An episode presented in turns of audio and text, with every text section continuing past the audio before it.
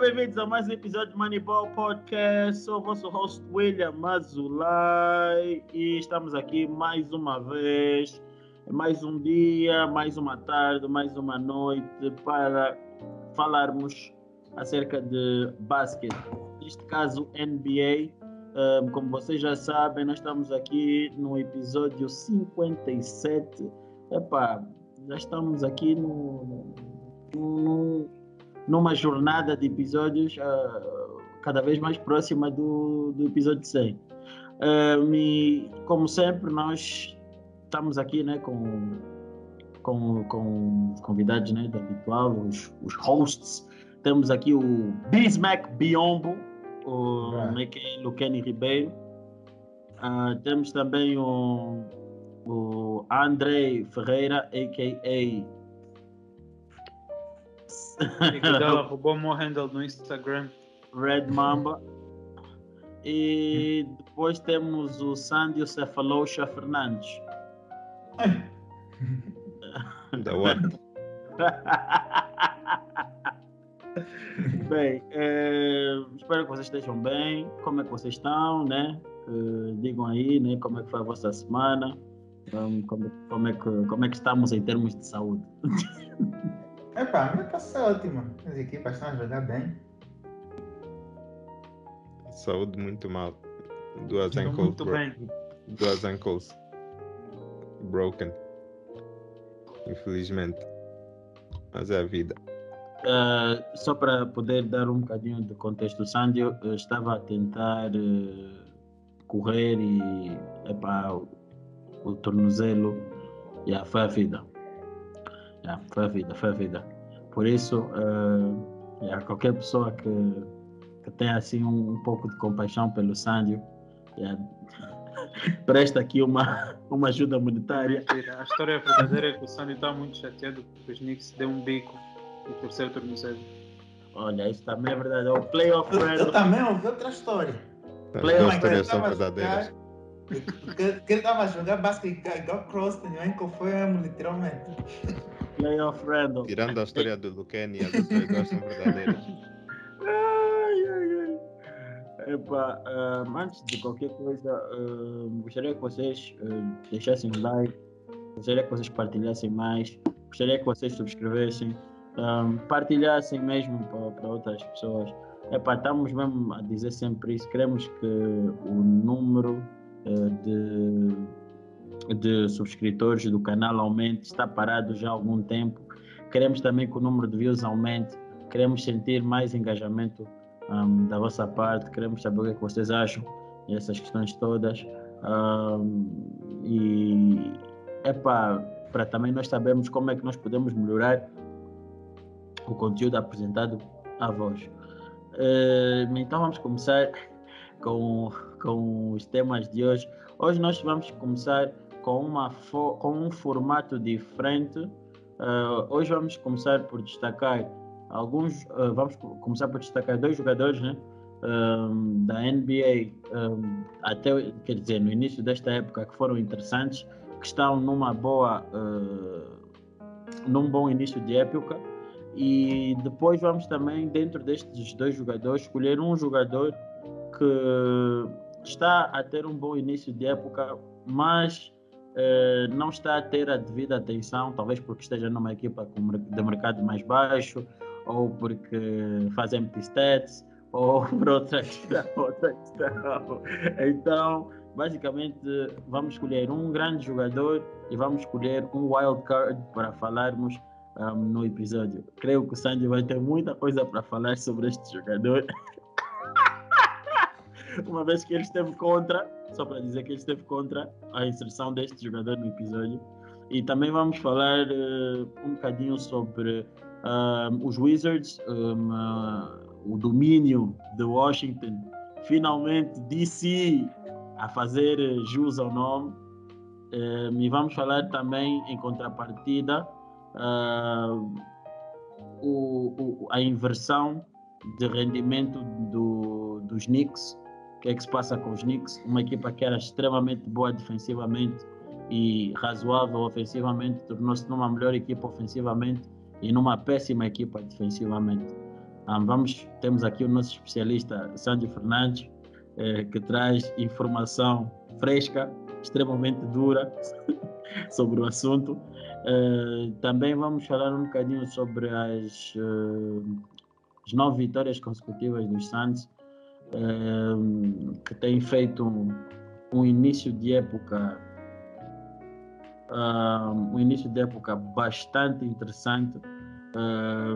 os Suns, apesar de, vamos ser sinceros, beneficiarem de certa forma do, do calendário, têm feito tem feito um, um, bom, um bom jogo, um, um bom início um bom início de época. Uh, vamos falar também um bocadinho de, dos Cavs, os Cavs que vêm introduzir para a NBA uma espécie de uh, modelo de jogo diferente e que está a haver dificuldades por parte dos adversários para defender uh, este novo modelo tanto que eles não, nos últimos sete jogos, acho que só perderam um, acho que estão 6-1. E o resto, é, conforme agora faz, vão saber ao longo do episódio. então vamos começar aí com, com o jogador, né? De, de que está a fazer uma grande temporada e que acho que não, não acaba por ter o crédito que tem, uh, talvez por não ser um jogador demasiado flash, que é o Nikola Jokic. Uh, vocês acham que o Nikola Jokic uh, este ano tem possibilidade para fazer back-to-back -back MVP season?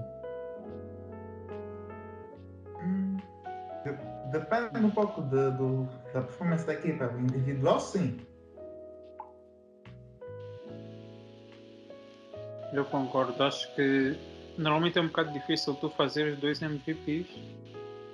É, porque tens que sair e fazer o que fizeste no anterior ainda melhor. Mas eu acho que ele tem esse potencial pela maneira que ele está a jogar e eu sinto que o Jokic chegou a um ponto na carreira dele que basta lhe pôr em campo, podes pôr todos com G-League players, ele não vai conseguir ser uma equipa respeitável e vai conseguir pôr essa equipa a jogar. depende. Depende do que estás a perguntar, sinceramente. Está-me a perguntar que se o Jokic é um MVP level player. Não, ah, não, não, não. Se claro. ele tem capacidade. Não, não, não é isso. Estou a perguntar se ele tem. Se achas que ele este é ano. Um candidato. Será um grande candidato, porque assim, o Jokic está a fazer uma grandíssima época em termos de stats e neste exato momento é o jogador com o melhor PER da liga. Dizer que o Jokic está com 29.2 pontos por jogo, 15.8 ressaltos por jogo, 7.3 assistências, um, 1.9 assistências em termos de turnovers, 1.7 steals, roubos de bola, 1 ponto blocks. Está com splits de 60 a 39 e 77, a lançar 62.5% de mid-range não achas que não estamos a dar o devido, a devida atenção à época que o jogador está a fazer? Tem de ser lugar nesse momento, não acho. Uh, yeah. Epa, sinceramente, uh, é complicado tendo em conta o que o, o Kemit Durant e o, e o outro, o Steph Curry, estão a fazer. Tendo em conta o que eles estão a fazer, é um pouco difícil comparar com, com o Jokic nesse momento. Acho que eles estão pelo menos dois passos à frente dele. Mas ele está a jogar muito bem, de facto. So, achas que ele tem. Então, vocês acham que o back-to-back -back MVP season uh, vai ser difícil? Yeah, é, é sempre mais difícil ganhar no segundo ano. Tens de fazer algo extraordinário. Yeah, também acho. E, e epá, pelo que eu tenho visto até agora, MVP, como sabemos, depende sempre do número de vitórias. Por isso, eu já não tenho certeza há quanto tempo é que o Jamal Murray vai estar fora, ou se ele ainda vai voltar, ou quando é que vai voltar. Mas acho que o sucesso dessa equipa depende bastante dele também. Eu acho que eles conseguem ser uma equipa respeitável e conseguem ir aos playoffs confortáveis sem o Jamal Murray, mas para chegarem mesmo top 1, top 2, sem Jamal Murray fica complicado. Epá, pergunto isso porque acho que o Jamal Murray, o Jamal Murray acho que volta em janeiro. Ouvi dizer que era janeiro ou fevereiro, uma coisa do gênero. Mas sei que era nos, nos primeiros dois meses um, do próximo ano. Mas qualquer das formas. Ah? Michael Porter Jr. Ah, Michael Porter Jr. Não, epá, acho que está a ser a maior decepção uh, da equipa. Eu principalmente escolhi ele como um candidato a MIP porque pelo que ele andava a fazer nas outras épocas, esperava que este ano sem o Jamal Murray, com a capacidade, com a probabilidade, a possibilidade dele ter maior touches na bola, uh, iria fazer com que ele aumentasse de forma também significativa o número de pontos que ele, tava, que ele tinha feito ano passado, que acho que foram 18 pontos por jogo, se não estou em erro.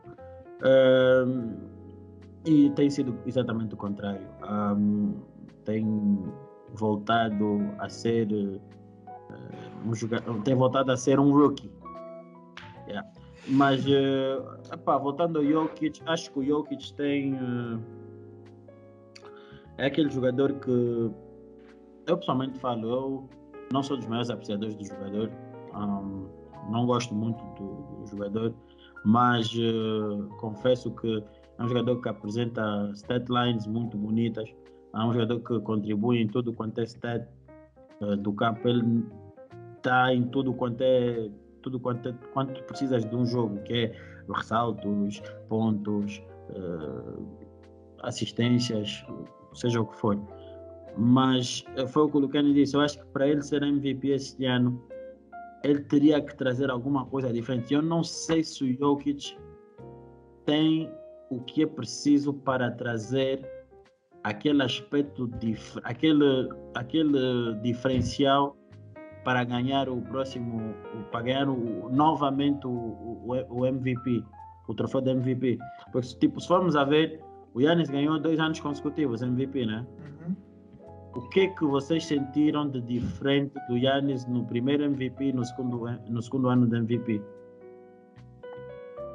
Segundo, ele não foi também coisa Defensive Player of the Year. Yeah. Exatamente. Fez isso. Os números continuaram a subir. Uh, os Bucks foram uma das melhores equipas que eu me lembro. Se não foram mesmo first seed ou algo assim. Yeah. E não só, também tem outro problema de Jokic. Embora ele seja muito bom, embora ele seja muito bom, tem aquele aspecto de atenção que os outros jogadores têm, como o Curry e o Kevin Durant isso também vai afetar muito. Eles são todos praticamente a jogar no mesmo nível, mas vocês estão mais focados no Curry, no Kevin Durant do que, no, do que o Jokic. Então isso também vai afetar em termos de votos. São também jogadores que têm mais clout do que o Jokic, yeah. para ser sincero. Yeah. I mean, será que a clout é, é o que joga aí? Se estão todos a jogar para ganhar do mesmo nível, provavelmente vai, vai definir. Já está, vai agora. Então, o Jokic está a jogar muito bem. Em todos os jogos que ele teve no campo. Os, os Nuggets, nesse momento, só têm menos três derrotas com os Warriors e uma derrota menos com os Nets.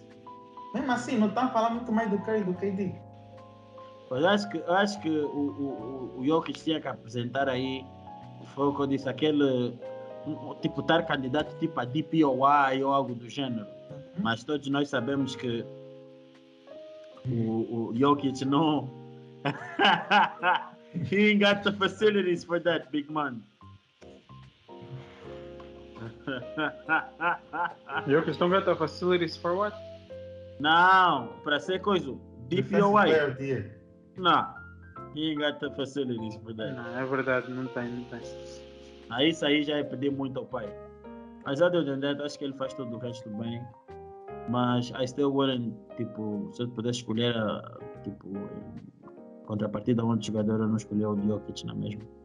Não sou um grande fã do jogador, para ser sincero. Um, e pronto, acho que, acho que é um jogador que não se tem. Um, não se consegue dar o devido crédito. Mas acreditamos que, à medida do tempo, eh, ele vai, vai, vai ter o, o seu spotlight, porque epá, não sei se o Curry vai conseguir fazer a época toda com, com esse nível de, de performance, ou se o KD vai continuar a lançar 60, 50, 90.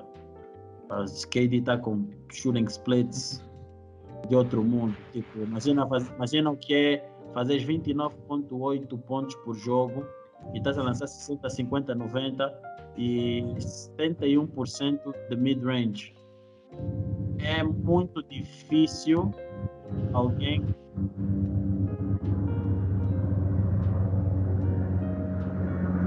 Tudo Ken. Bro, ok. Acho que é muito difícil uh, o, o Curry manter esta performance tipo, durante toda a época, né?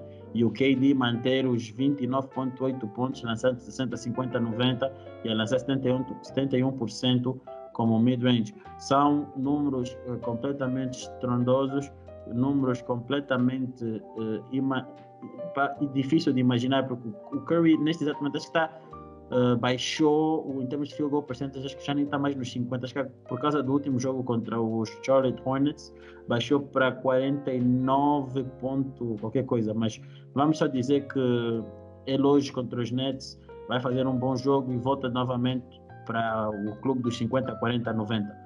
KD ainda está fazendo 10% mais em termos de field goal percentage e a average um ponto e meio mais do que o Curry. Epá, acho que é muito difícil o Jokic este ano conseguir repetir uh, o, que foi, o que fez o ano passado. Se bem que eu também já acho, apesar de, de isto trazer uma grande polêmica, que o Jokic o ano passado já não devia ter ganho. Porque se formos a seguir a definição de most valuable player, para mim o vencedor do ano passado era o, era o Curry. Mas pronto, era o Curry e não o Jokic.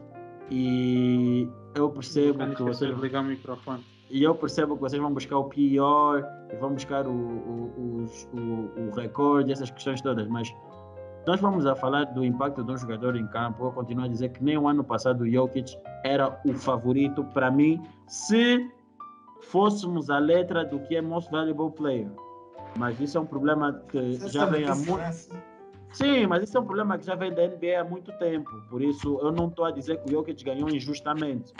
Não, não ganhou injustamente. Mas continuo a dizer que se, epá, se fôssemos ao que realmente é most valuable player, um, teríamos uh, uma decisão se calhar muito diferente.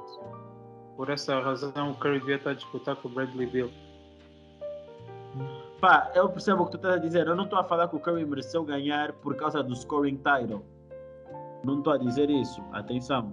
Eu não estou a dizer que o Curry mereceu. Eu percebo, mas eu estou a dizer a comparação, a comparação é a mesma, porque o impacto do Bradley não, não é, não é, não é. Por quê? Fala, André, fala! Se tu, do Bradley, se tu retirasses do Bradley, se tu retirasses o Bradley Bill dos Wizards, qual seria a posição? Espera, qual, é, qual seria a posição em termos ofensiva dos, dos Wizards na liga? Eu mostrei no outro dia que o impacto dele era parecido com o do Curry em termos ah, de. Não tem, não, tá... tem, não tem como, bro. Porque o ah, Curry, tu sabes que aqueles que números eu, outra vez. Eu te mostrei aquele, eu te mostrei aquele, eu te mostrei aquele, aquele dado que vocês gostam bem de menosprezar. O Curry quando entrava em campo, os Golden State tinham a sétima melhor, o sétimo melhor ataque da liga. Quando o Curry saía de campo, os Warriors tinham um dos piores ataques dos últimos anos da, da NBA. Mano, não tem como tu dizer tá que o Bradley não tem o mesmo impacto.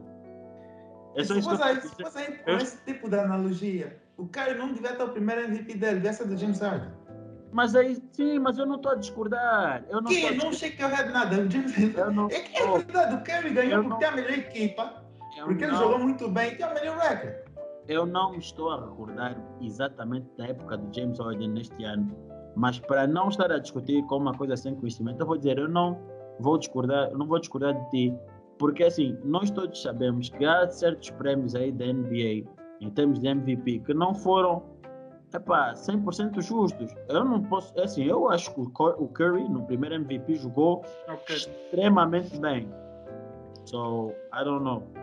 William, tu disseste, muito bem. Estavas a dizer que os. Quando, quando diz a pior, o pior ataque, assumo que estás a falar do offensive rating, certo? Yeah, offensive rating. Ou seja, quando o Bradley Bill não estava no campo, o offensive rating dos, dos Washington Wizards era 105.5. Quando o Stephen Curry não estava no court dos Golden State, o offensive rating deles era 104.9. Diferença de 0.6. E a diferença que eles têm, os dois, na equipa, quando o Bradley Bill está em campo, os Washington Wizards tinham mais 10.2 de offensive rating e quando o Curry estava em campo, os Warriors tinham mais 10.3. Ou seja, Uhum. como podes ver, a diferença em termos ofensivos que cada um tem na sua equipa não é, não é assim tão diferente como tu estás a dizer. Em termos de scoring, também foi muito parecido, porque o Curry ganhou o scoring title, mas não foi por muito, como vimos, foi até o último jogo. Então, por isso é que eu estou a dizer, está a dizer que o Curry merecia o MVP do ano passado, então o Bill estava logo atrás dele Mas se tu retiras, mas tu retiras o, o Bill, tu tinhas o Westbrook. Se tu retiras o, o Curry, quem que marcava? Mas isso Westbrook aqui- tá mas agora eu acabei de falar-.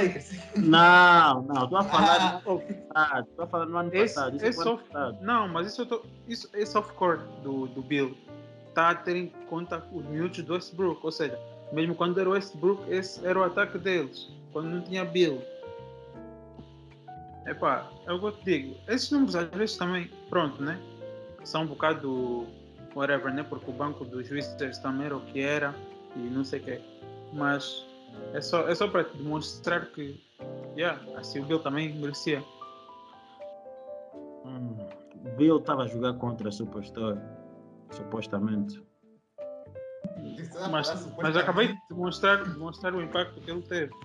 Não, isso só demonstra que o Westbrook é um. Não quero falar essa palavra aqui. Ah,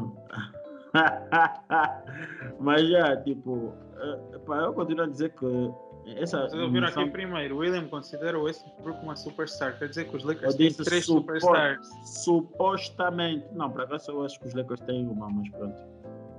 Tem três superstars, ou seja, é uma super team. Não, Só não. uma.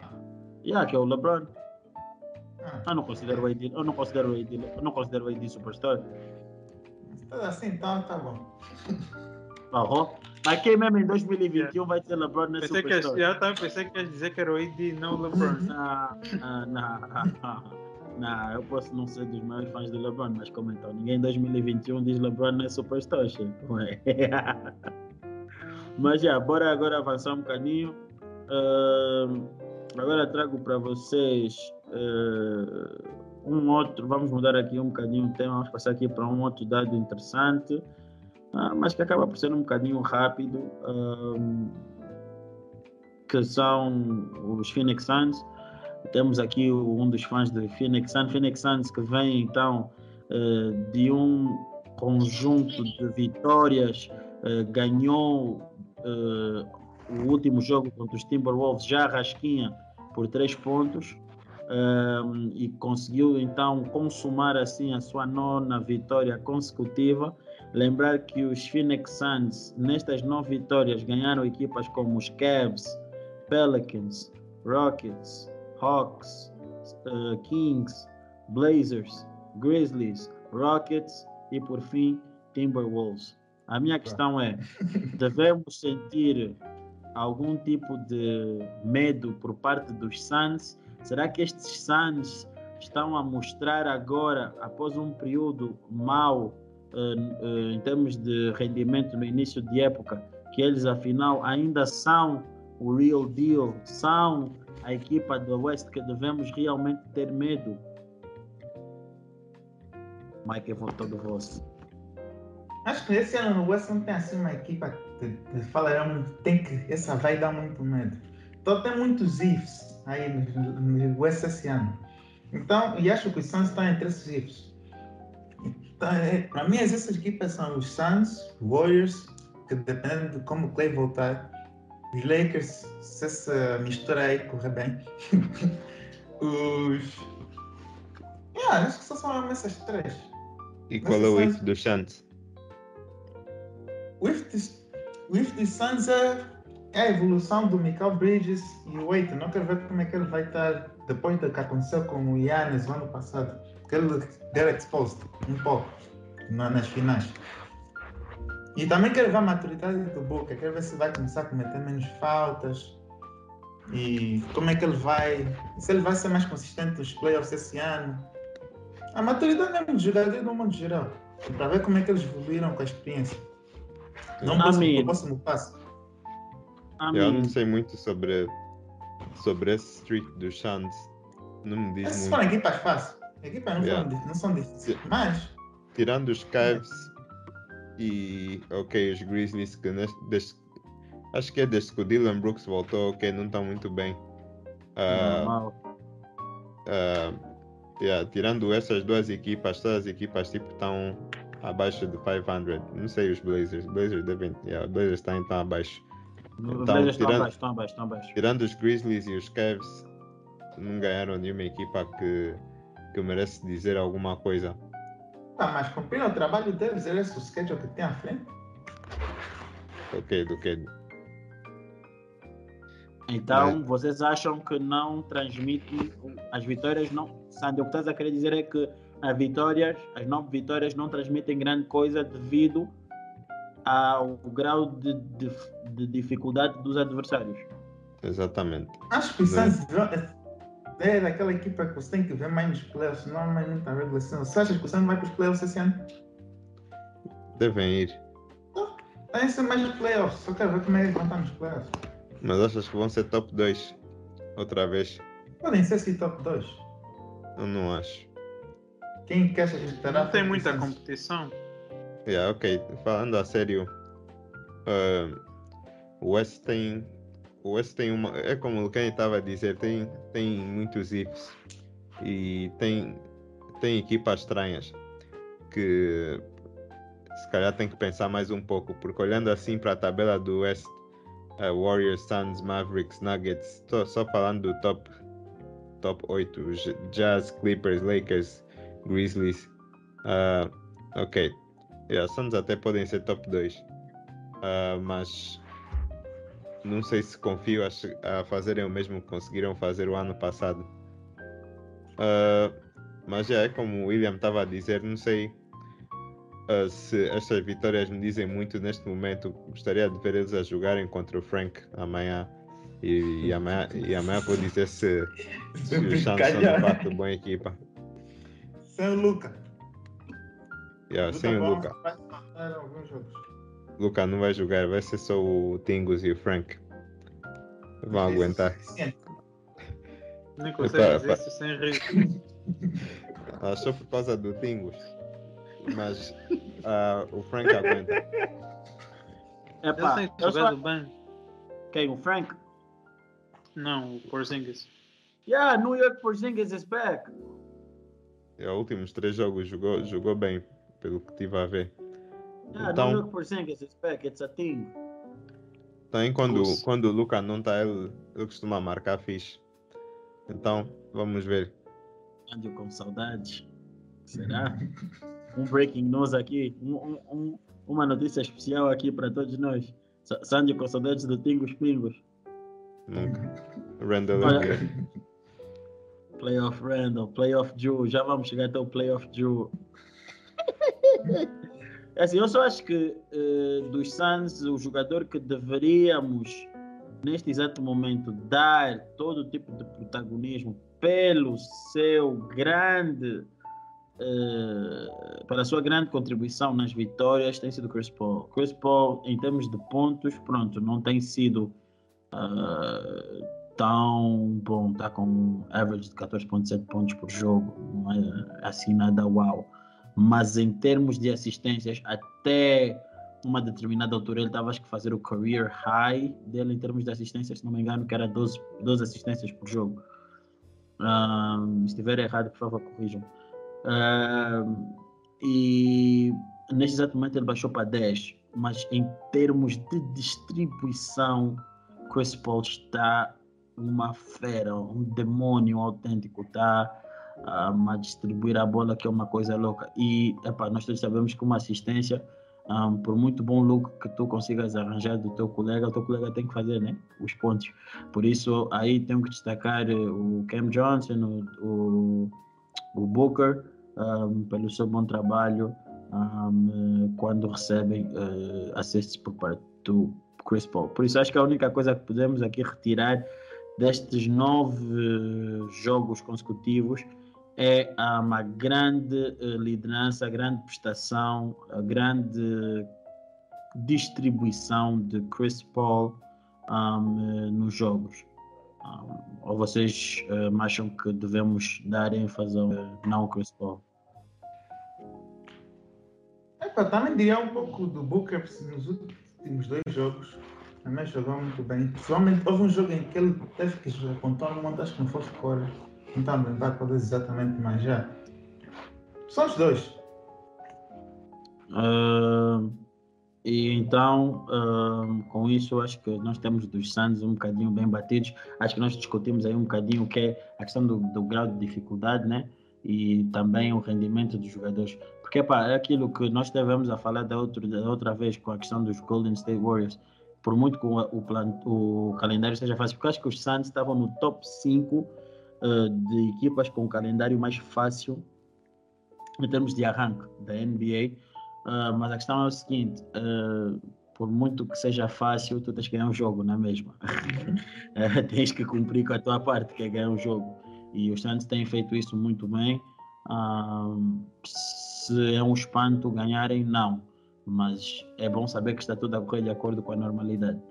Então, vamos passar agora para um outro tema, um, que este aqui é mais interessante, porque acho que vamos ficar um bocadinho de, de mais tempo, uh, já um bocadinho de mais tempo aqui, um, e aqui é onde o Sandy vai brilhar, vai poder explicar toda a situação, e se isso tem a ver então com os Knicks, um, estamos a falar então dos New York Knicks, uma equipa que no ano passado, em termos de defensive rating, era uma das equipas sensações da NBA, uma equipa que valia a pena para aqueles que são apostadores apostar em pontos, um, mas com uma equipa com termos de produção ofensiva muito fraca, mas uh, uma direção foi neste verão procurar formas de melhorar esta questão, que era a questão ofensiva, e trouxe bons jogadores, Fournier, trouxe o Kemba, um, jogadores que pudessem auxiliar uh, Derek Rose e uh, Julius Randle em termos de uh, contribuição ofensiva. Um, mas em termos defensivos aconteceu exatamente o oposto, onde vimos que os New York Knicks são uma das piores equipas da liga em termos de defensive rating, o que é uma coisa muito estranha para mim.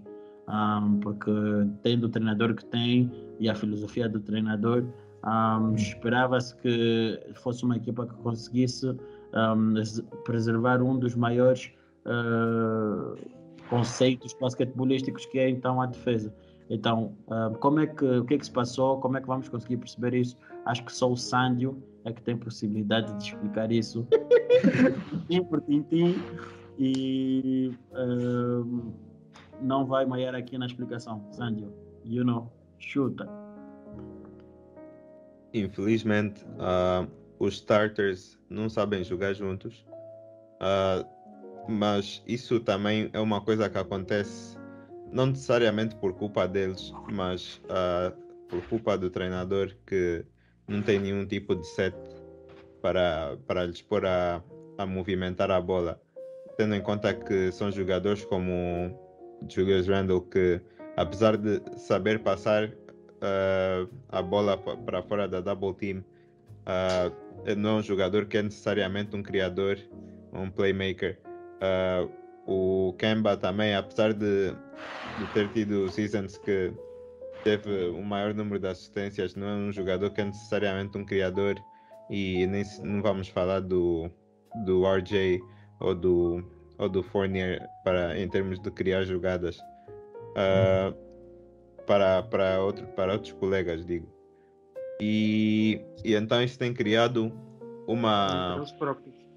Sim, isso tem criado uma, um problema ofensivo que consta num, num, numa. Como é que eu digo? numa falta, falta de ball movement, está tudo muito estagnado uh, e acontece o que acontece é que ou o Randall vai ter um bom jogo e ok as coisas correm mais ou menos bem ou o Kemba vai ter um bom jogo e as coisas acontecem correm mais ou menos bem mas nunca vai é difícil ter todos os jogadores dos starters a terem um bom jogo.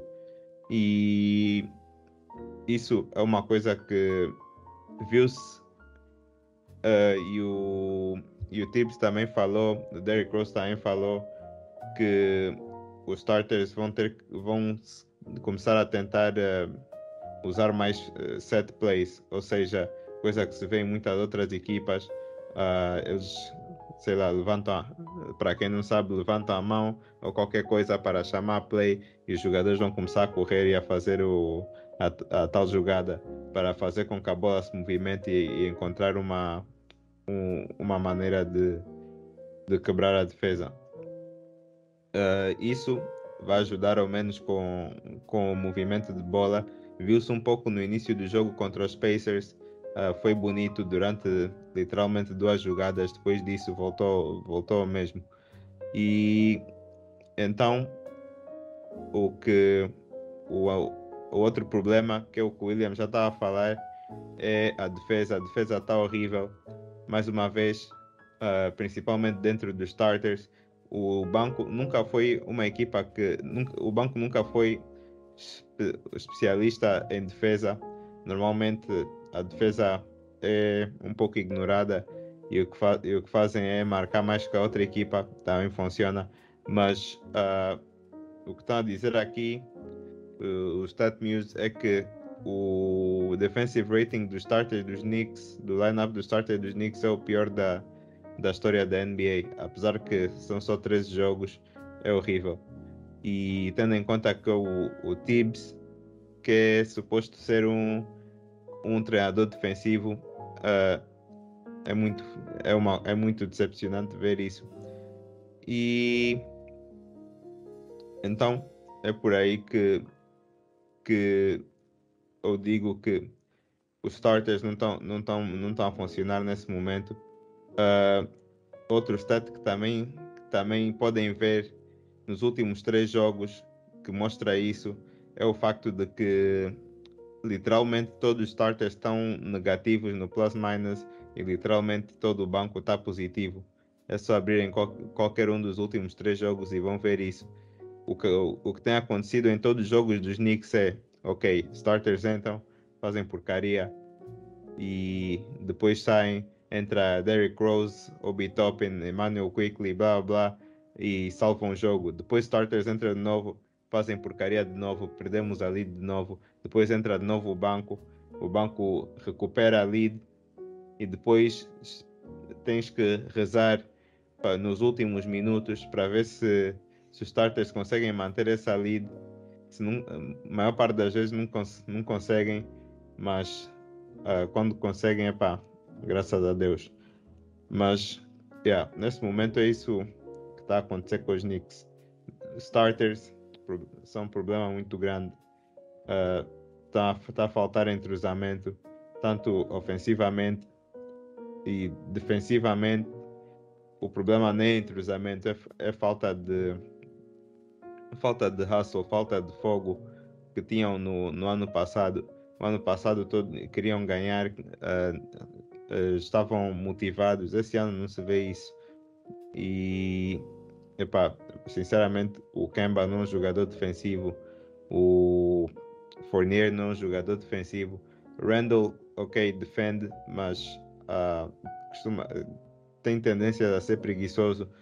O Mitchell Robinson é o único que se safa aí no, no, no starting lineup. E o RJ tam, também defensivamente. Uh, ofensivamente, os últimos três jogos, até estava a ver aqui, eu, está, está horrível. Uh, tá, okay. Acho que é os últimos, últimos três ou, ou últimos cinco, deixa se encontrar aqui.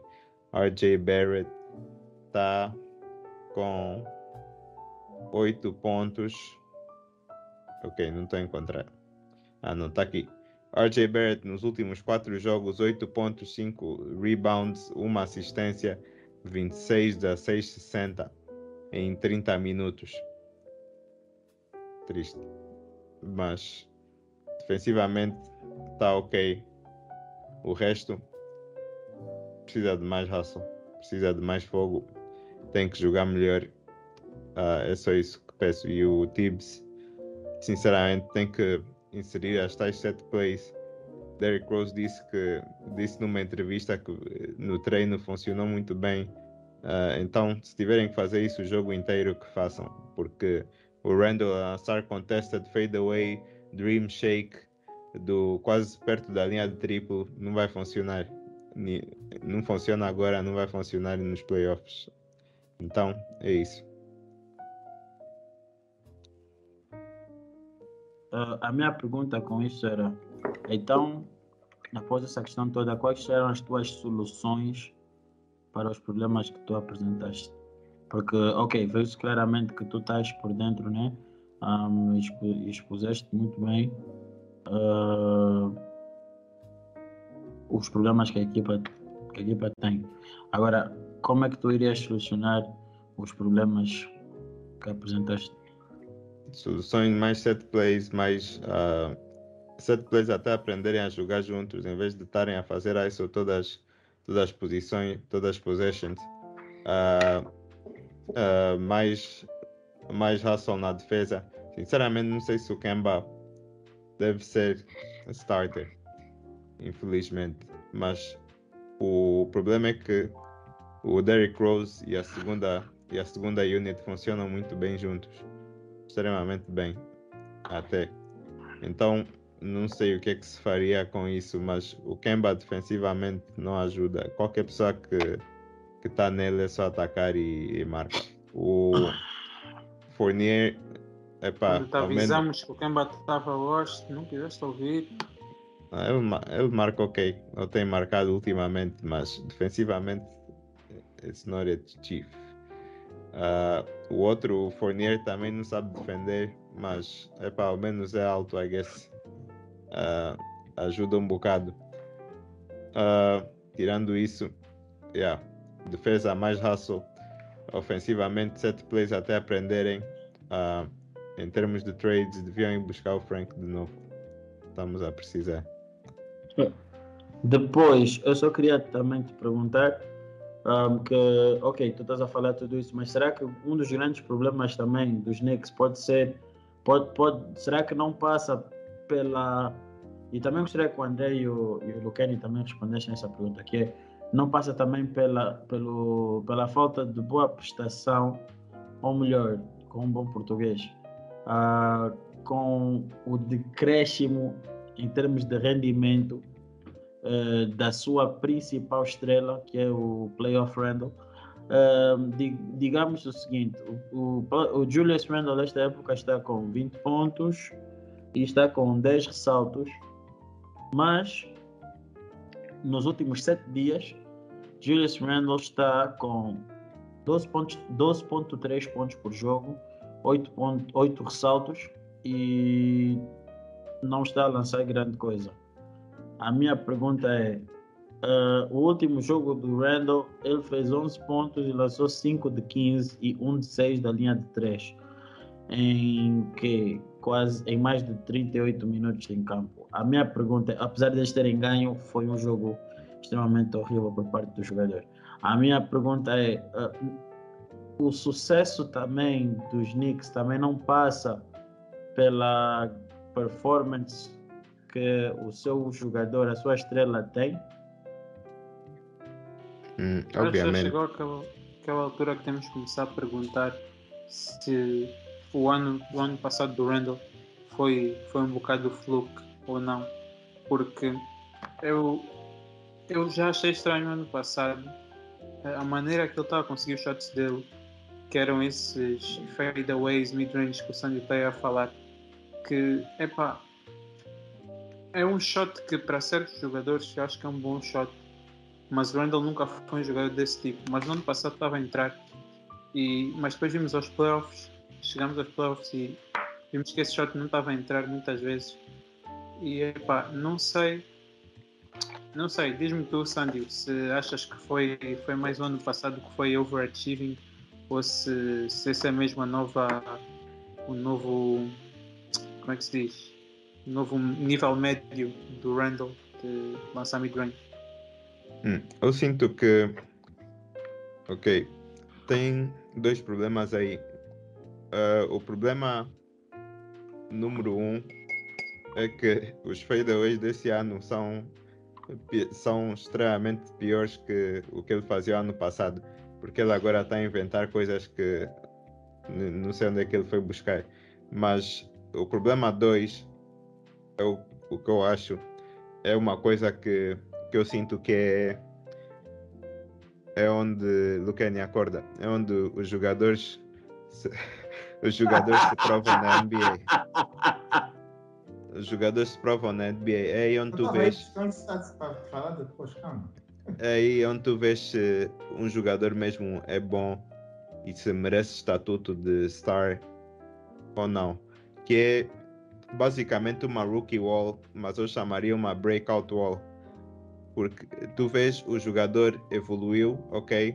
E Julius Randle chegou a um estatuto em que acho que recebeu voto, acredito que recebeu votos para MVP ou eh, nem, nem, que seja para quinto lugar ou, ou algo do gênero, recebeu algum tipo de votos me lembro. E uh, isso é uma coisa que traz respeito na liga e os jogadores vão começar a, a defender com, com respeito, com o respeito que, que ganhaste. Da mesma maneira que se vai jogar basquete, se vem que não lanças triplo, não vão, não vão respeitar, não vão te respeitar, não vão defender de perto. Então, yeah, então mesma coisa. Julius Randle começou a jogar melhor, uh, então agora os jogadores defendem com mais garra e esperam, esperam mais dele. E, e é aí que ele tem que se mostrar, é aí que tu vês, ok, Julius Randle, és, és, és uma estrela ou não. Consegues passar para o próximo nível em que os jogadores estão de facto a tentar te defender eh, comparado com o ano passado que supostamente iam acreditar que era só sorte. Uh, e é por aí que, que eu estou a ver, que eu estou a ver essa situação.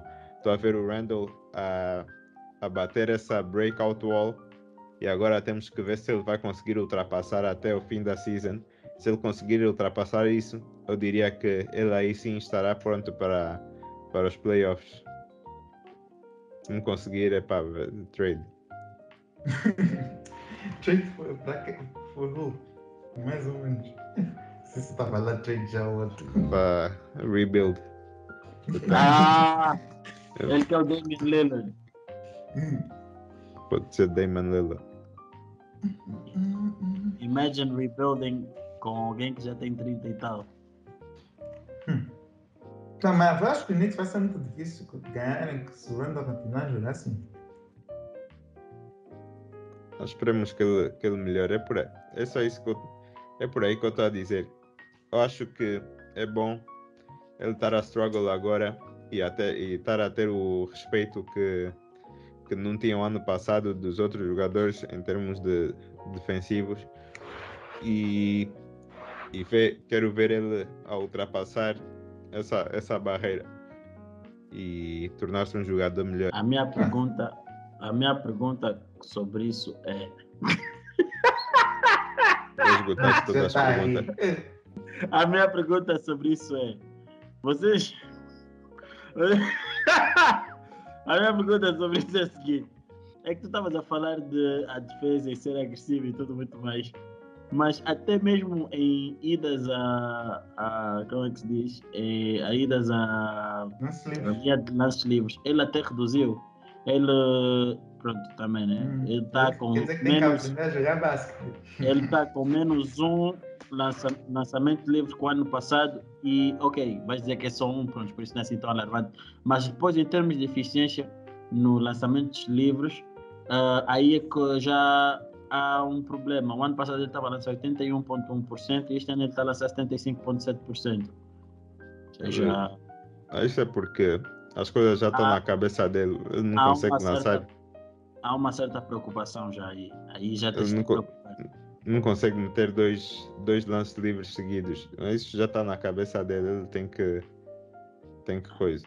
É que até o efficient, é que até o efficient eh, field goal percentage que está ligado, se não estou em erros, por favor corrijam, mas acho que o efficient field goal percentage está ligado tipo ao field goal em termos de tipo de shooting, só tipo three point e essas coisas do gênero. Não está ligado Não. muito a lei, não? Não. Ou esse é o true shooting? Ou é o true shooting isso que eu estou a falar? Aliás, é- O true shooting é- está ligado a free throws. Não, Yeah. Uhum. mas isso não. Então o que eu estou a falar, então é o, é o, I- é o EFG, bro. Não, efficient field goal percentage é tipo aumenta o valor dos triplos na tua percentagem para fazer com que Exato, é, é uma valorização valor- do triplo. o valor- É a valorização valor- do triplo. Yeah, valoriza mais o triplo para criar uma, uma Eu field goal ideia que isso é true percentage. shooting, não? Ah, não disseste true shooting, é free throws. É, é, Exato, é. agora complicaste a nossa cabeça. Tu disseste true shooting. Yeah. é Não. bro. Eu ia dizer Sim, é um mas, ou outro. mas inclui, inclui tudo desde. E three pointers contam mais do que free throws, mas os free throws também contam. Mas eu acho que o efficient field goal é Então, só yeah. mesmo para triplos. Então, não sei, acho que é o true Eu também achei que era o true shooting, mas depois o André disse true shooting é free throws. É pá, estamos aqui a dar bandeira ao pessoal. É pá, pessoal, isso é para vocês verem que nós não somos peritos a tudo, não dá para saber tudo e que com essas estatísticas todas, é pá, é Não. difícil tu ficar com tudo isso na cabeça. Não, Acontece. Charles Barkley já não disse, não sei o que, esses, esses stats só inventam para dar trabalho aos, aos que É, não sabem jogar basquete ou Os algo assim. dos pais ricos. É. Então pronto, não vale a pena aqui no julgar. Ah, yeah, e, epá, acho que sobre os Knicks eh, nós temos isso um, e o que o Sandio quis dizer de forma resumida era exatamente isto. Exato. Um, e em contrapartida, É. nós temos o declínio dos, dos, dos, dos Knicks, mas em contrapartida temos a ascendência, a supremacia de DC. Washington finalmente a ser relevante. Luquene finalmente vai poder ver mais do que cinco jogos da sua equipa. Uá! São brincalhões já. Então, é, Luquene, eu acho que não existe melhor pessoa para falar sobre Washington do que tu, porque, sinceramente falando, acho que ninguém aqui tipo, vê tantos jogos como tu. um, ou perde a ver Bro, tantos. eu, eu provavelmente vi mais jogos dos Wizards do que o. Uá! Ai, Então, Luquene, conta aí, conta aí, o que, é que tu tens a dizer? O que é que justificas essa, essa, essa, essa, essa, esse grande início de época dos, dos, dos, dos Wizards? Começa por ah. recorde e essas coisas todas. Dizeste o que eu não última parte? Começa por dizer o recorde da equipa e essas coisas todas. Ah, e as Wizards nesse momento está em primeiro lugar no, no East. Então com um recorde de 10 e 3, se não me engano. Acho, yeah, acho, que- acho que é 10 e 3, depois vou verificar. Mas só tem 3 derrotas em 13 jogos. E isso aconteceu pelas mudanças que eles fizeram na off-season. A mudança do coach, que trouxe uma nova filosofia para a equipa, que eu vou explicar de- depois, hum, mais tarde, exatamente como a mudança de jogadores, que trocamos o Westbrook pelos Kuzma, Caldwell Pope, o Harrell, entre outros. E depois também a adição do, do Dinwiddie na off-season. Isso tudo melhorou muito mais a equipa. E, e o coach, principalmente, merece muito mérito porque o coach anterior, o Scott Brooks, tinha uma mentalidade de tentar outscore do que defender de modo geral. Enquanto que esse coach está mais focado na defesa primeiro e de- deixar o ataque se desenvolver com, com base nisso. Embora ele também tenha sets para os ataques. A bola também se movimenta muito no Wizards agora. Então ele trouxe, meio- trouxe um sistema muito melhor do que estava anteriormente. Agora vou dizer alguns dos eu encontrei para justificar isso. Por exemplo, o número de pontos por jogo que os Wizards ah, tinham, que eles deixavam o oponente ter no ano passado era de 118.5, que era o, máximo. E, Quer dizer, o Wizard era a pior equipa em termos de defesa, em termos de dar pontos à equipa adversária. Agora estão em 24 lugar, só estão a dar 103, 103 pontos por jogo, ou seja, diminuiu 15 pontos por jogo de um ano para o outro, nesses três jogos. Em termos de turnovers, também melhoraram para cometer menos turnovers. No ano passado estava em décimo lugar em termos de turnovers. E se tu estás em décimo, que do primeiro, sim, com meio turnovers, quanto mais próximo estás do número um, pior é. Nesse momento está em 22 lugar. Ou seja, a oitava melhor equipa em termos de. Não na melhor equipa em termos de turnovers, em termos de não cometer turnovers. E a equipa que dá menos pontos esse ano em termos de points of turnover, ou seja, tá, não está a dar muitos pontos of turnovers porque duas razões. Primeiro, que está a cometer menos turnovers por jogo, por causa das decisões, e também está a priorizar menos a, a pegar o offensive rebound. Porque o offensive rebound de Wizards também diminuiu, estão mais focados em voltar para a defesa, em vez de ter mais chances no ataque. Dependendo da situação, algumas situações sim, mas, mas agora estão a começar a tentar evitar fast break da equipa oposta, enquanto que ano passado deram um monte de ofensivo, um monte de pontos off turnovers que eram, saíram de último lugar esse ano, ou seja, a equipa que deu menos turnovers per game, do ano passado era a oitava equipa que mais dava pontos off turnovers. Agora estão mais também eficientes em termos não, não é eficientes, estão mais respeitosos em termos defensivos, não estão reaching da mesma forma, está a dar muito menos faltas por jogo e não está a dar pontos na linha de lance livres. Em termos de defensive rebounding, são, nesse momento é a melhor equipa em defensive rebounding na NBA. Em outros anos, vocês sabem que a defesa só termina depois da agarragem do defensive rebound. E anos, outros anos, os Wizards têm esse tipo de problemas que davam muitas chances a equipas de ter mais possessions. Isso também melhorar a defesa deles de modo geral.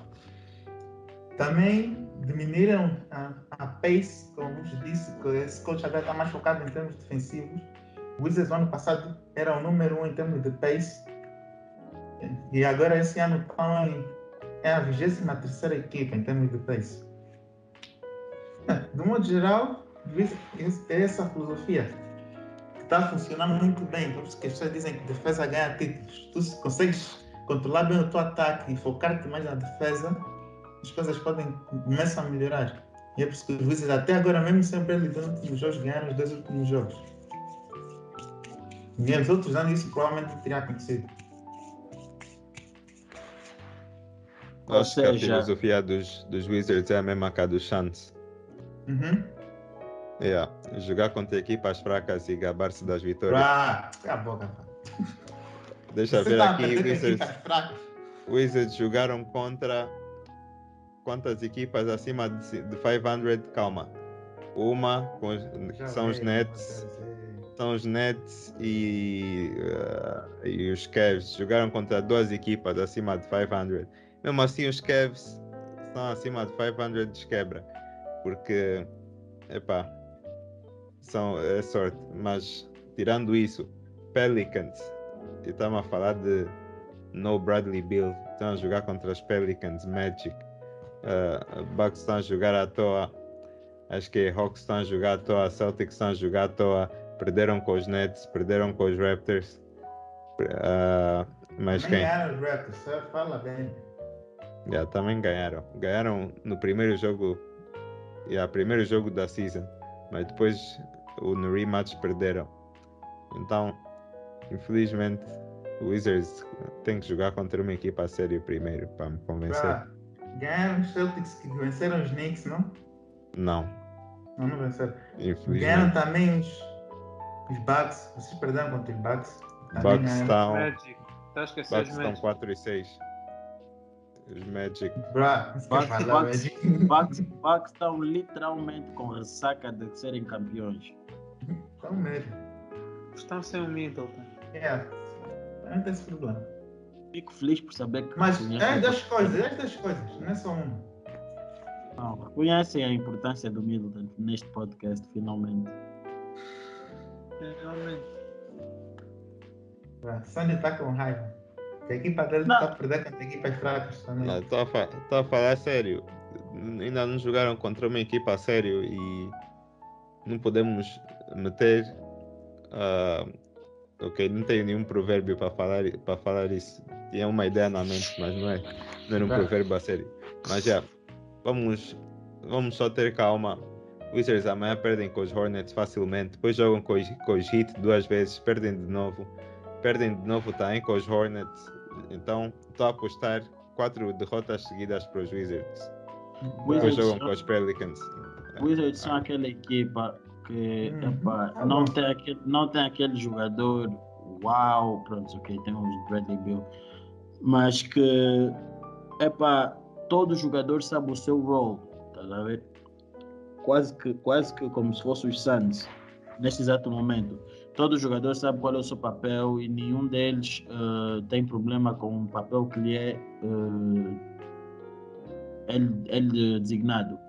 Então, eh, eu acho que isso torna depois o basquete deles um bocadinho interativo. Tanto que se pode notar ehm, que o Bradley Bill reduziu em termos de, de pontos ehm, devido à distribuição em termos de ofensiva da equipa ehm, este ano. Então, eu acho que isso é bom. Eu acho que a equipa está ehm, sem egos e está disponível para fazer tudo o que é possível para estar lá, lá no topo. Depois tem jogadores que têm provar. Depois tem muitos jogadores que têm para provar. Kuzma, ah, o próprio Dinwiddie, o Harold. Ou seja, são jogadores que têm coisas a provar, jogadores que estão a lutar ali por contrato.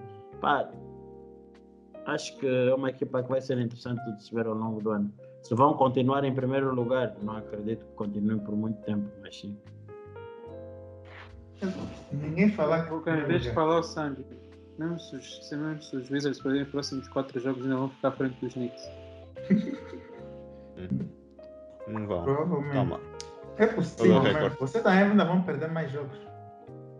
Knicks agora vão jogar com os Rockets e, e o, e o Jalen Suggs. Se o- eu estou a ver os Knicks a perderem. Não, vão jogar contra o Magic primeiro. Yeah. Então, Magic é jogo complicado para os Knicks. Ni- Knicks vão ganhar, Knicks, Knicks vão perder com os Rockets e o Suggs vai fazer o jogo da vida dele contra os Knicks. Vamos Já ver só. perderam uma vez contra o Magic. Estavas a falar com Wizards. Suggs está lesionado. Sem os Oh. Suggs, os Magic não têm chance. E os Rockets, Rockets nem se fala. Acho que é se calhar a pior equipa que eu já, que eu já vi nos últimos nos últimos cinco anos, sinceramente. Pior que os OKC do ano passado. Ok. Ah, nos últimos 5 anos. Não sei, a esses Se OKC é difícil. Yeah. Ok, sim, sem o Shea, sinceramente, yeah, justo. Mas já foi, os, OK, os Rockets são muito mal. Mas já ias dizer o que, Lucani? Vou dizer o que quando aconteceu o que?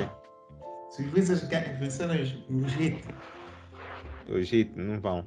Continua a sonhar. Se- Não, se- não, não está tá a fazer acontecer. Mas isso não vai acontecer. Bradley Vou- Bill vai jogar. Tem noção disso, né? Não é só Já os foi. Damn.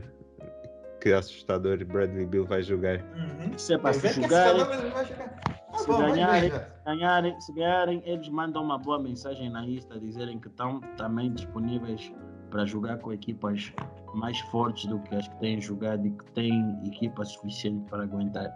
Mas vamos ver, eu simplesmente acho que este início de época está um bocadinho fácil para algumas equipas, o calendário realmente tem ajudado muitas equipas e as equipas, epá, querendo ou não, estão a cumprir com o seu trabalho e isso torna também um muito difícil dizer onde é que elas vão estar no final do ano. Estamos com 15, 16 jogos no máximo ahm, para algumas equipas e então epá, estamos a entrar agora numa fase da época onde muitas já começam a ter que jogar com equipas mais difíceis, ah, vão ter que fazer deslocações, ah, ou seja, off-road trips de 5, 6 jogos, então é agora que se vai ver na verdade quem é quem. O East está muito competitivo. Aqui eu olho para isso, as únicas equipas que eu vejo que vão, que estão mesmo a tank, tank, tank, sem, sem maneira, são os Pistons e os Magic. De resto, todas é. as equipas eu sinto que estão a tentar competir. Braçando, você também brincalhão, né? Diz o quê? Tá a falar como se o Miami Heat nesse momento seja a melhor equipa do East. Então são Jimmy Butler.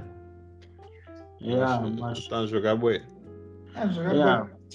esqueceu Yeah. o, o Tyler Hero. Bruh, tá bom. Eu quero ver.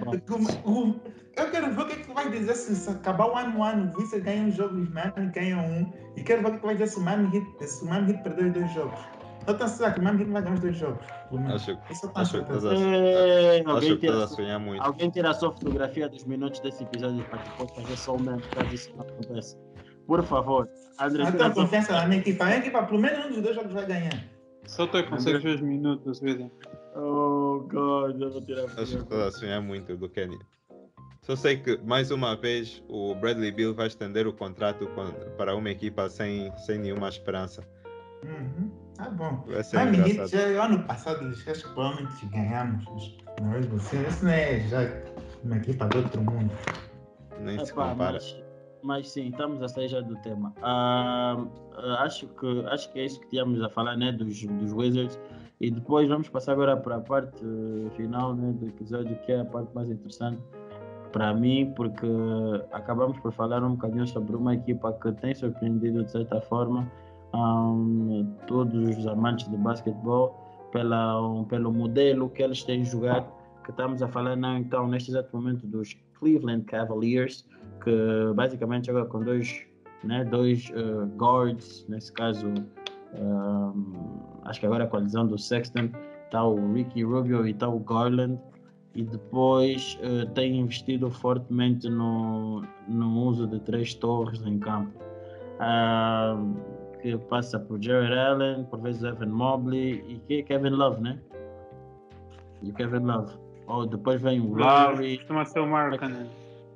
Yeah, explica lá a rotação para poder perceber, para o pessoal poder perceber mais ou menos como é que é. como eles estavam a jogar no início da época era Garland, Sexton, Lowry, Mobley, Allen. Eh, mas Uhum. entretanto acho que o Lowry lesionou e houve uma altura que jogaram com o Kevin Love, mas o Kevin Love também lesionou. Depois começaram a jogar, acho que é com o Dean Wade, já não lembro o nome, mas era um outro gajo desses. Entretanto o Sexton lesionou e agora tem-se visto muito a dupla Rubio e Garland. E epá, não sei quanto a vocês, mas eu acho que o Rubio é o melhor point guard da história dos Cavs, não? Da maneira que ele está a jogar. Over Curry, Não, estou a brincar, obviamente, mas o Rubio mesmo está a jogar demais. E não entendo porquê. mas no outro dia matou os Knicks, o Sandy sabe. Fico a chorar bué. mas, epá, é verdade, Sandy. Como é que te sentes que o teu Fro Brother, tu tanto criticaste, agora está a jogar bué? Ah, epá, ele já não é dos Nets, então pode jogar bem. Acho que ele está tá a mostrar tá a mostrar bom potencial. Mas o que eu, o que eu critiquei mais, ok, eu critiquei a carreira toda dele, mas uma das coisas que eu critiquei mais foi o, o contrato que lhe deram, que eu ainda não sei se, se é worth, deram max contract, ok, que lhe deram. Ainda não sei se isso se ele merece isso mas ah, que ele está a jogar bem está. Então, ah, palmas para ele. Pelo menos estás a admitir. Ah, É. mas, a minha, mas a minha questão é, tipo, vocês ah, não ficam, como é que eu posso dizer, um bocadinho ah, estupefactos com, fa com o fator de... estupefactos com, com, com o facto dos... com os Cavs não ir de acordo com o modelo atual que se joga na NBA, jogar com um modelo diferente que é, ok, vamos jogar com as nossas torres e vocês vão ter que tentar parar as nossas torres. Quem permite modelo isso dos é o Evan Lakers. Mobley. Peço desculpa? Quem permite isso tudo é o Evan Mobley. Não, o Sano Eu disse acho. o que também? Ah, Esse o modelo dos Lakers. Not really. Os Lakers, não, Lakers só tem um mobile, um mobile uh, big. So, it's not really the Lakers. Está a Mas são dois postos. Yeah, mas são dois postos, mas um posto é ágil e o outro posto é de Andrew Jordan, que com certeza que perde uma corrida com o Luke Kenny no momento. epá, da mesma maneira podes dizer que o Evan Mobley é bastante ágil. E o Jared Allen não é propriamente mais. Mas vamos mesmo comparar o Jared Allen com o DeAndre Jordan nessa fase da carreira dele. Eu não disse isso, mas estou a dizer que em termos de. Tu disseste I mean, um ágil e um. But I mean, it's still still better than Coisa. It's still better than DeAndre Jordan. It's not the same. Ah, Mas se ele não está não tá aqui a handle, a handle a bola e etc. Não é a mesma coisa, bro. Não é a mesma coisa. Uh, uh, Allen still goes for rebounds. DeAndre Jordan não. DeAndre Jordan é um posto de luz que fica em campo à espera que a bola pare na mão dele. E isso é se, se coisa, se estiver bem disposto. Mas já. Ah, mas eu estava a dizer que o Evan Mobley é que permite isso. Ah, pode explicar um bocadinho melhor isso, André? Eh, ele tem um tipo de defesa que é parecida com a do AD, eh, em termos que ele pode mudar para jogadores de perímetro. Ele tem agilidade, a velocidade lateral para, eh, para acompanhar os jogadores. Isso, isso permite um bocado mais essa versatilidade aos Cavs de poder jogar com mais bigs, porque ele tecnicamente não conta bem com o big, mesmo contando com o big. Que, e vemos uma coisa que me surpreendeu bastante, que eu não tinha visto no filme dele quando estava a ver vídeos dele sobre o draft e estava a ouvir as pessoas a falarem sobre o draft, é que ele tem muito boa vision e é muito bom playmaker para a Big.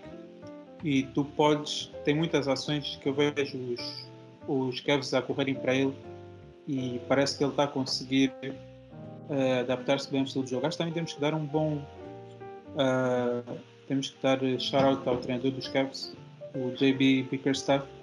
Tentava fazer um bom trabalho, acho, já desde o ano passado, a tornar essa equipa dos Cavs uma equipa competitiva, mesmo que no ano passado não tinham assim propriamente as pistas e tiveram trades e não sei o quê, mas acho que este ano, mesmo com um, um plantel assim pouco, um bocado peculiar, acho que a combinação Rubio e Garland também está a dar muitos frutos. Eh, o Rubio está a trazer o melhor do Jared Allen e, e acho que gosto de ver, gosto de ver essas equipas jovens assim a terem sucesso. Yeah, porque é um, mas é um modelo de jogo completamente interessante e diferente. Porque o Sandro estava a dizer, ah não, os Lakers. It's not. Porque os Lakers não jogam com dois distribuidores de bolas e três torres. They basically put três torres em, tipo, no front court e tipo, they make you pay uh, distribuindo a bola até eles. Ou seja, jogam com dois jogadores, nesse caso, até pelo fator do Sexton não estar, acho que até faz mais sentido a minha equipa ter mais sucesso com o Rookie, Rubio e o Garland, porque apesar de serem idênticos, ah, o fator de serem dois eh, indivíduos que conseguem distribuir muito bem a bola, ah, conseguem encontrar facilmente os seus jogadores e pôr-los numa posição onde eles podem marcar com facilidade.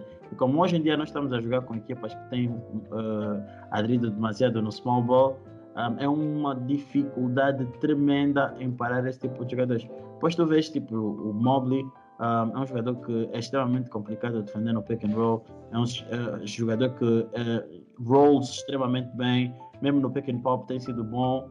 Um, um, tá- uma das coisas que me preocupava um bocadinho com ele era o seu lançamento, mas até nem tem estado mal, um, podia ser pior. Um, e só tem aproveitado ah, do tipo de base que ele tem tido na equipa. Por isso, eu acho que nós já tínhamos discutido sobre isso em, alguns episódios, que era eventualmente ia chegar numa equipa que ia dizer: Ah, vocês jogam small ball, tudo muito bem, vamos jogar com torres e quero te ver agora a tentar ah, parar isso. Só que são torres que são, acabam por ser ágeis e um, são, são, são, são, de certa forma, também talentosas e dificultam um bocadinho a forma como as equipas podem parar. Os Cavs estão com este modelo de jogo e nos últimos sete jogos apenas perderam um. Então, os Cavs estão. Ah, e foi. Ah, e Sam. foi e foi uma derrota e foi uma derrota que foi mesmo no final do jogo. Foi mesmo no final do jogo, por isso não foi algo que eu diga, "Ah, os Cavs estiveram extremamente mal. Mas então é uma equipa que por acaso dá-me gosto de ver agora. E depois tem mais o Chidi Osman na vida do banco, um, que também é interessante. Um, um jogador que lança, lança bem. Por exemplo, no último jogo que o Chedi Osman fez, o Chedi Osman lançou 10 de 17. Um, e epá, acho que é um jogador que sempre traz alguma coisa para a equipa. É um bom scorer nesse aspecto. Um, então acho que se é uma equipa que, que, que vai para os playoffs, não, te- não sei. Um, são equipas jovens, por isso temos sempre aquelas nossas dúvidas. Mas é aquela, enquanto o espetáculo está bom, vamos aproveitar, ver, porque é bom vermos coisas diferentes e vermos as equipas jovens a trazerem algum tipo de problema, ao contrário dos Rockets.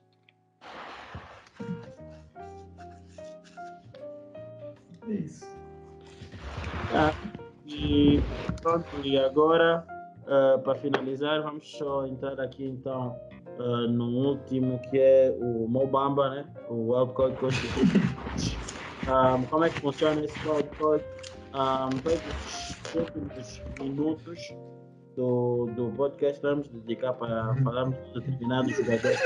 Nós achamos que, que mereçam ter algum tipo de destaque e que apenas não têm, porque se calhar estão numa equipa onde não tem winning basketball ou, ou, ou simplesmente não. Uh, epá, acho que, é, que são empty stats. Epá, eu escolhi o Mobamba. Uh, para a edição de hoje por um simples motivo. ainda bem que disseste isso, ainda bem que disseste isso, depois tu que escolheste. Yeah, não faz mal, Sandy. Para a próxima escolhemos alguém dos Knicks. Yeah, uh, eu escolhi o Mobamba. Escolhi, escolhi o, o Mobamba por um, por um determinado motivo. O Mobamba. o Sandy não é sério. O Sandy não é sério. O Sandy não é sério. O Mobamba foi uh, escolhido em 2018 e, e foi como sexta pick. E é um jogador que tem tido muitas, tem enfrentado muitas adversidades na sua carreira e tem sido, dificu, tem sido um bocadinho difícil dizer que o Mobamba tem vivido com as expectativas uh, geradas sobre ele.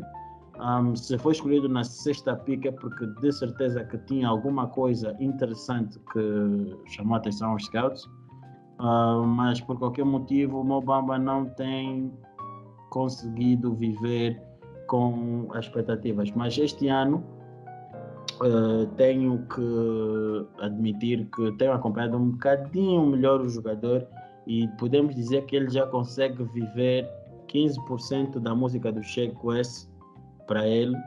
Uh, Mobamba, uh, do ano passado, teve problemas de Covid, essa questão toda, e uh, teve muita dificuldade para jogar, mas este ano ele já fez jogos interessantes.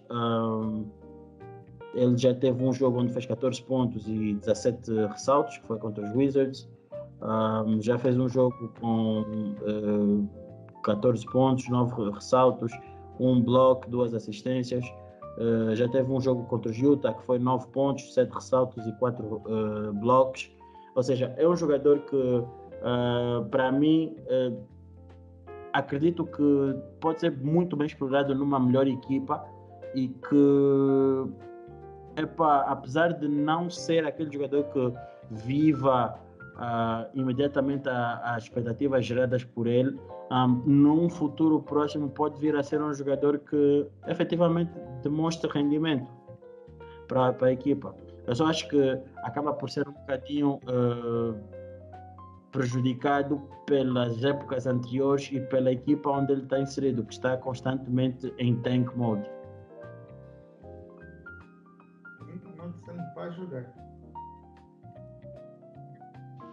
Eu também acho que os, os outros anos o, o Mobama tem sido muito hated pelo antigo coach deles, que também era uma porcaria, vamos ser sinceros. Ele era aquele tipo de coach que não, só quero win now. Quando tens uma equipa de jogadores que eles têm, tipo, ah não, não jogo para perder, só ponho winning players. Tipo, bruh. Não vão, não vão ganhar winning nada aí. players without winning. Precisas de pôr os teus jogadores jovens que é para eles jogarem, que é para eles cometerem erros, que é para eles aprenderem. Agora, se eles ficarem só o tempo todo no banco, não jogarem, tá literalmente a desperdiçar uma pique. Eu acho que o Mobamba, nós todos sabemos porque que escolheram o Mobamba. My guy super longo, lança triplos e tem, tens aquele, basicamente aquela fantasia de um gajo ágil, longo, que lança triplos, que é o, o centro, o posto moderno que eu diria. E, e pronto, nós nunca chegamos a ver bem o Mobamba conseguir fazer isso ele também não tinha tempo de jogo, mas agora que está a ter um bocado mais tempo, está com números um bocado melhores, uh, mas acho que ainda temos que dar tempo. Pois, é, só, só que também o Pipo também esquece. Uh, e eu até pensei que tu fosses mencionar isso. Quem é que era o starting five do, do o starting center dos, dos Magic? Era o Vucevic, tipo, não tinha como ele jogar, ter, os tempo, ter o tempo que, que, que se esperava dele. Eu acho que eles ainda tinham um outro gajo acima do Não, mas podia, podia ter tempo como backup. Não, eu acho que tinha. tinham. Não, eu acho que tinha um Vuk e ainda tinha mais um outro. Te garanto que se não te lembras também porque não era assim tão relevante. Sim, Mano, eu era, também- o, era o Cambridge, ok.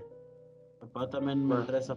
Já, mas eu- o que eu quero dizer é que ah, houve muita falta de aproveitamento do jogador por parte do coach. Houve, houve sim. E, e- e isso aqui não tem como poder negar.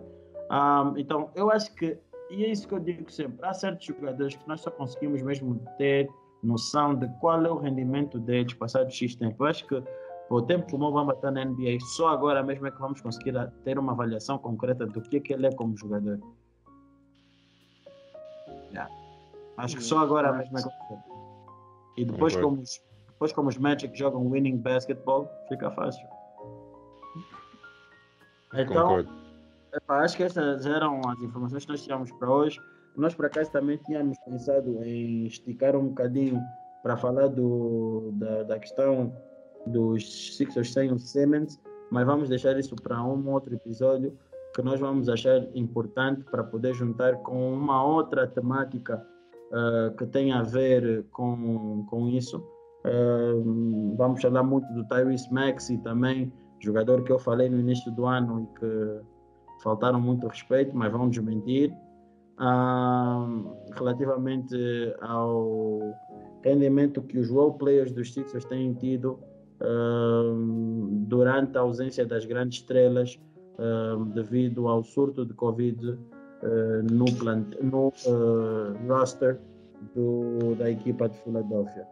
Então, ah, vamos terminar o episódio de hoje desta forma e vamos também agradecer a todos vocês que têm apoiado, a todos que têm partilhado, que têm deixado o like, têm comentado e essas questões todas. Ahm, vocês já sabem que nós estamos em todos os tipos de plataforma, por isso é só ah, procurarem pela malta, marcarem, fazerem o tag, essas questões todas. Ah, muito obrigado por tudo, continuem a apoiar a malta, continuem a estar aqui e ahm, vemos na próxima. Esse Foi e let's go!